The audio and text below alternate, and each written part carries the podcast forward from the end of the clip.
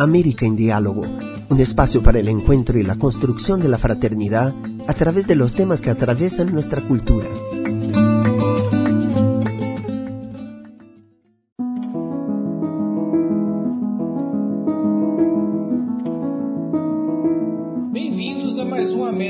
Bienvenidos una vez más a American Diálogo.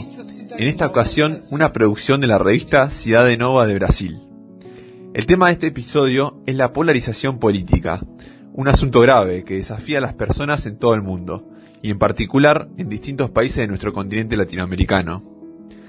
Para hablar de este tema hemos invitado a Francisco Borba, coordinador de Núcleo de Fe y Cultura de la Pontificia Universidad Católica de San Pablo.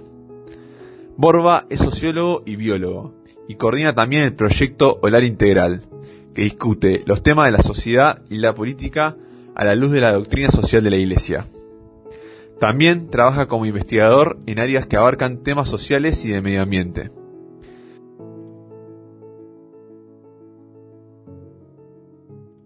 Comenzamos nuestra charla preguntando a Francisco Borba cuáles son las principales causas de la polarización política, específicamente en Brasil. Yo diría que nuestro principal problema es un resentimiento acumulado en la sociedad que se transforma en enojo y en la necesidad de encontrar un adversario que culpar por los problemas. Esto tiene dos causas básicas. Por un lado, tenemos un avance en la conciencia de los propios derechos, de la propia dignidad, que avanza más rápido que la capacidad de la sociedad para atender esas reivindicaciones. El pueblo aprendió que tiene derechos, que tiene una dignidad que debe ser respetada, pero los servicios públicos, las relaciones sociales no se respetan, no se atienden adecuadamente esas necesidades de dignidad y de derecho. Por otro lado, tenemos el problema de una empatía que se fue incubando en la sociedad a lo largo del tiempo, pero yo diría es una empatía parcial.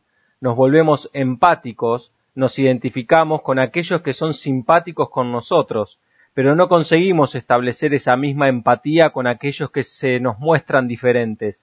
Entonces, todos los movimientos identitarios, por ejemplo, han encontrado una empatía dentro de la sociedad, pero no consiguen crear un clima de conciliación, sino que crean un clima de resentimiento, de enojo, con referencia a aquello que fueron acumulando, las injusticias acumuladas a lo largo del tiempo.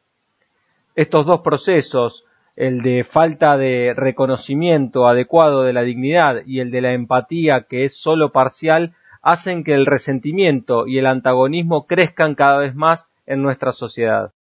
A continuación, el sociólogo Francisco Borba presenta sus argumentos para que esta situación de polarización política pueda superarse, tomando como ejemplo el caso brasilero. Una necesidad básica, una necesidad básica, única, diría yo, es que los partidos políticos reconozcan individualmente la necesidad de crear un proyecto de nación consensual para superar la crisis. Yo diría crisis porque nosotros tenemos una crisis grande, con muchas facetas, que este país se está enfrentando. En este momento no tenemos un proyecto común en Brasil, con una percepción compartida de que algunas cosas deben ser hechas de cualquier manera. No importa si es la derecha, si es la izquierda, tiene que suceder, Voy a dar algunos ejemplos. El problema de la lucha contra la pobreza y la miseria tiene que resolverse, y no importa el color ideológico de quien presenta la propuesta. Interesa solamente que la propuesta sea viable y factible, que el Estado brasilero tiene que usar sus recursos de una manera más inteligente, más eficaz. Eso nadie puede negarlo. No estoy hablando de Estado mínimo, de reducción de gastos sociales. Estoy hablando de la utilización de los recursos, porque los recursos no son infinitos. La cuestión de la familia, que se puede percibir que las familias brasileras enfrentan cada vez más, dificultades que no son dificultades ideológicas, son dificultades materiales. Un padre de familia, una madre de familia, hoy en las grandes ciudades, entre viaje y trabajo, puede perder 12 horas al día fácilmente. ¿En qué condiciones esos padres, esas madres acompañan el desarrollo de sus hijos? Todos estos son problemas que exigen un proyecto mínimo de nación, con el cual todos consigan identificarse y que todos consigan construir juntos. Si alcanzamos una idea conjunta y se comparte, en un consenso sobre cuáles son esos problemas, y que esos problemas son prioritarios y que se van a utilizar las mejores respuestas, vengan de donde vinieran, entonces conseguimos tener una base para superar la polarización. Pero si no conseguimos ese consenso, siempre habrá polarización, porque cada uno va, digamos así, a valorar su lado e intentar minimizar la importancia de los problemas y la manera de afrontarlos, tal como es definida por los otros. El diálogo es siempre un recurso valorado como importante para superar la polarización.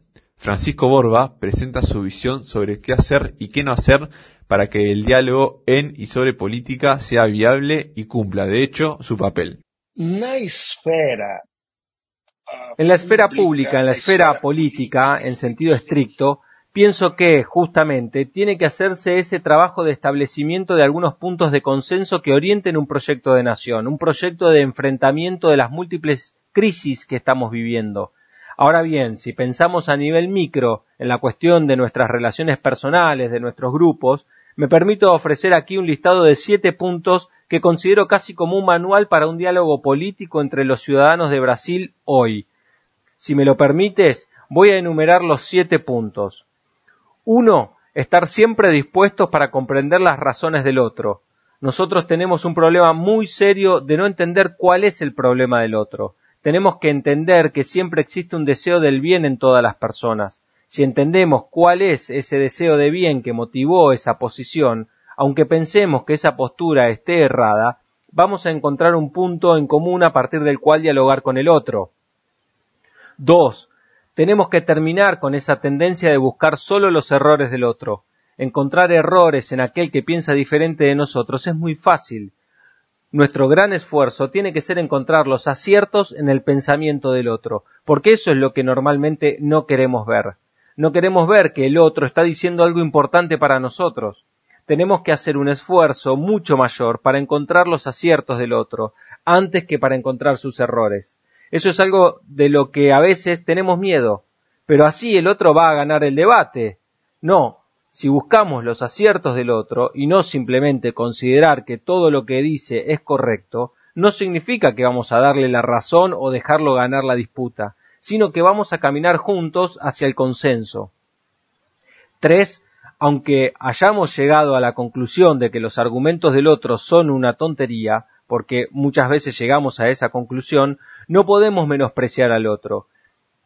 Eso de andar diciendo que el otro es un estúpido, de burlarnos de nuestros adversarios, eso no construye. El otro se siente ofendido, tal como nos sentimos ofendidos si hacen eso con nosotros. Entonces, en lugar de buscar el consenso y el diálogo, el otro busca responder también con violencia. De modo que es importante no menospreciar nunca los argumentos del otro, no menospreciar al otro, independientemente de lo que está pasando. Cuatro, en las redes sociales tenemos que evitar difundir fake news. Debemos siempre informarnos antes de subir una noticia a nuestras redes sociales. En las redes sociales existen muchas cosas falsas que fácilmente podrían ser descubiertas si hiciéramos una investigación sencilla. Generalmente, si ponemos la idea central y es falsa, va a aparecer algún sitio web que diga si aquello es verdadero o falso, dando sus argumentos. No importa quién dice que aquello es falso. Si da los argumentos, si brinda los datos, muy bien. Tendremos que aceptar que es falso, aunque no nos guste la fuente. Si la persona dice que es verdadero con argumentos, hay que aceptarlo. Lo que cuenta son los argumentos, no quién está hablando. 5. No propagar discursos de odio y enojo. Si vemos que las personas están despotricando contra alguien, diciendo que ese es un cretino, hay que dejar correr el agua y no difundir ese tipo de discurso. Eso no ayuda al diálogo, no ayuda a un clima de entendimiento. 6. En todos los casos, busquemos siempre el mayor número de información posible sobre la situación. Esto está relacionado con la idea de fake news. Es difícil buscar la información, pero es importante estar siempre bien informados. 7. No seamos insistentes, principalmente en las redes sociales. Es importante debatir con todos, discutir con todos, invitar al otro a discutir con nosotros, a dialogar con nosotros. Entonces, si percibimos que las otras personas no están dispuestas, bien porque están fijadas en su posición o porque se muestran muy agresivas o porque dicen yo no quiero hablar de esto, no hay que insistir, Debemos respetar el derecho del otro a no querer dialogar sobre ese tema con nosotros. Es la experiencia que hago en los grupos sociales de los que participo, en las muchas redes de las que participo. Cuando seguimos más o menos esos siete puntos, compruebo que realmente conseguimos dialogar sin generar problemas y con gran riqueza para todos. Para finalizar, el sociólogo Francisco Borba habló sobre cómo hacer posible la relación entre política y fraternidad. Yo diría que precisamos de cosas. Yo diría que nosotros necesitamos dos cosas. Primero, necesitamos ser capaces de un amor integral, de un amor que no es un mero sentimiento por una persona u otra, sino una capacidad de mirar al otro reconociendo que ser amado y amar son nuestras grandes necesidades. Si tenemos esa capacidad de amar de una manera plena, podremos vivir la fraternidad en todas las situaciones. El gran desafío para esto es que, cuando hablamos de amor, pensamos en el amor como un sentimiento íntimo que experimentamos por algunas personas. Querer estar con alguien y contar con el placer de su compañía, o incluso con la satisfacción erótica que el otro puede darnos, etc. Amar es más que eso. Amar es darnos cuenta de que realizamos con los otros, a través de los otros, y que en todo lo que sucede, en todo lo que existe, podemos encontrar una señal. Nosotros, cristianos, diríamos que es el amor de Dios por nosotros. Muchas personas que no son cristianas aprendieron a ver en todo esto una señal de amor, aunque no identifiquen eso como Dios, como hacemos los cristianos. Y cuando percibimos eso, nos damos cuenta de que, de hecho, lo que realiza no es el poder, no es vencer al otro, lo que realiza es amar al otro, es su capacidad de donarse al otro. Forma parte de nuestra dinámica humana, de nuestra naturaleza, no en sentido biológico, sino en el sentido de la esencia más profunda de nuestro ser. Estamos hechos para amar. También hemos sido hechos para querer el poder, para querer nuestro bien. Pero lo más importante es amar. Hemos sido hechos para amar. Cuando nos damos cuenta de eso, conseguimos vivir en un espíritu de fraternidad. La idea de San Francisco de Asís, que veía en todos a un hermano. Una vez conocí a un pescador, eso fue muy importante para mi formación, que era muy, muy simple, casi analfabeto, Antonio de Castro Lanche, y nunca lo voy a olvidar. Tengo que rendirle un homenaje aquí. Él decía lo siguiente, el pescador que no respeta su equipamiento de pesca, red, línea, barco, que no respeta los peces, que no respeta el medio ambiente, acaba por no respetar a los colegas, y al no respetarlos, acaba por no respetar a sus propios hijos y a su propia mujer. Esto es muy interesante. El respeto, así como el amor, porque amar implica respetar, el respeto es algo universal. O aprendemos a respetar todo, o no somos capaces de respetar nada como corresponde esa opción de un amor que está para algunas situaciones, de un respeto que se da para algunas situaciones, no existe. Es siempre algo totalizante. Pues bien, cuando ese amor es totalizante, consigue penetrar en la política. Eso es lo primero importante.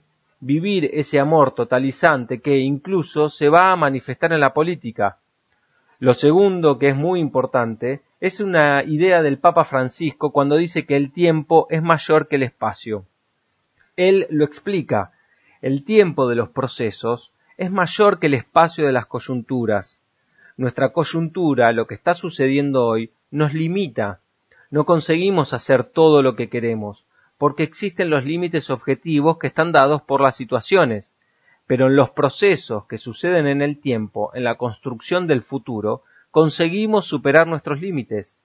Entonces, aunque la coyuntura de hoy aparentemente nos impida vivir una fraternidad política, en el proceso de construcción de esa fraternidad política, poco a poco iremos viviendo esa fraternidad política ya, ahora, aunque se realice plenamente en el futuro. Es un poco como la vida eterna para los cristianos. Sucederá en la eternidad, pero el céntuplo de vida, de alguna forma, ya comienza a manifestarse hoy.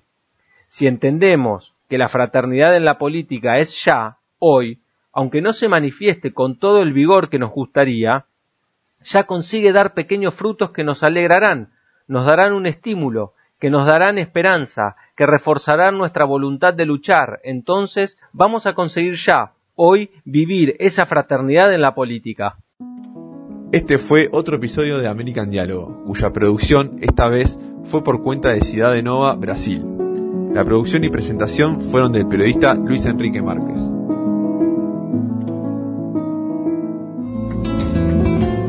América en Diálogo es una producción de Ciudad Nueva Latinoamericana y Caribeña. Muchas gracias y hasta la próxima.